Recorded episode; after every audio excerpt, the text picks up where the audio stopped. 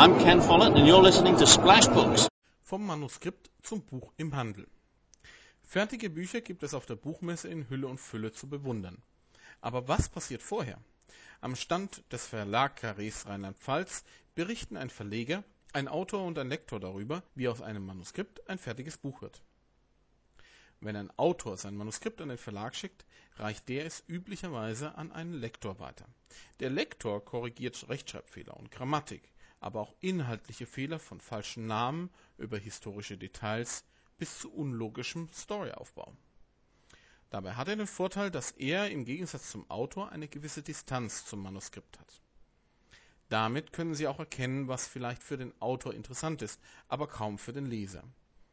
Lektoren sind gewissermaßen Geburtshelfer eines Buches, weil sie dem Manuskript handwerklich den letzten Schliff geben und so eine Veröffentlichung oft erst ermöglichen. Dabei können Lektoren auch einmal irren.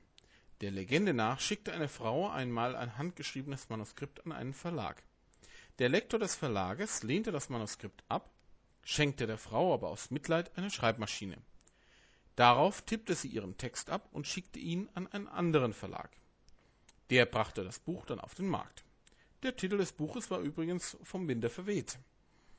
Es kommt auch vor, dass Autoren Änderungen des Lektors an ihrem Manuskript nicht akzeptieren. Solche Bücher, da ist sich die Runde einig, werden in den meisten Fällen Flops. Manchmal wird der Tipp gegeben, ein Manuskript vor dem Einschicken an einen Verlag auf eigene Kosten lektorieren zu lassen. Davon rät die Runde aber ab, weil der Verlag in der Regel in jedem Fall das Manuskript an einen Lektor weiterreichen wird. Der Autor hätte also völlig umsonst Geld ausgegeben. Einen Tipp geben die Podiumsteilnehmer den hoffnungsvollen Jungautoren im Publikum noch mit auf den Weg. Gebt euer Werk der besten Freundin. Wenn die nach einem Tag anruft und euch für euer schriftstellerisches Talent lobt, werft den Text in die Tonne. In einem Tag kann niemand ein längeres Manuskript sorgfältig lesen. Außerdem ist eine Kritik, ohne dass man wenigstens eine Kleinigkeit auszusetzen hätte, in der Regel ohnehin nur Lobhudelei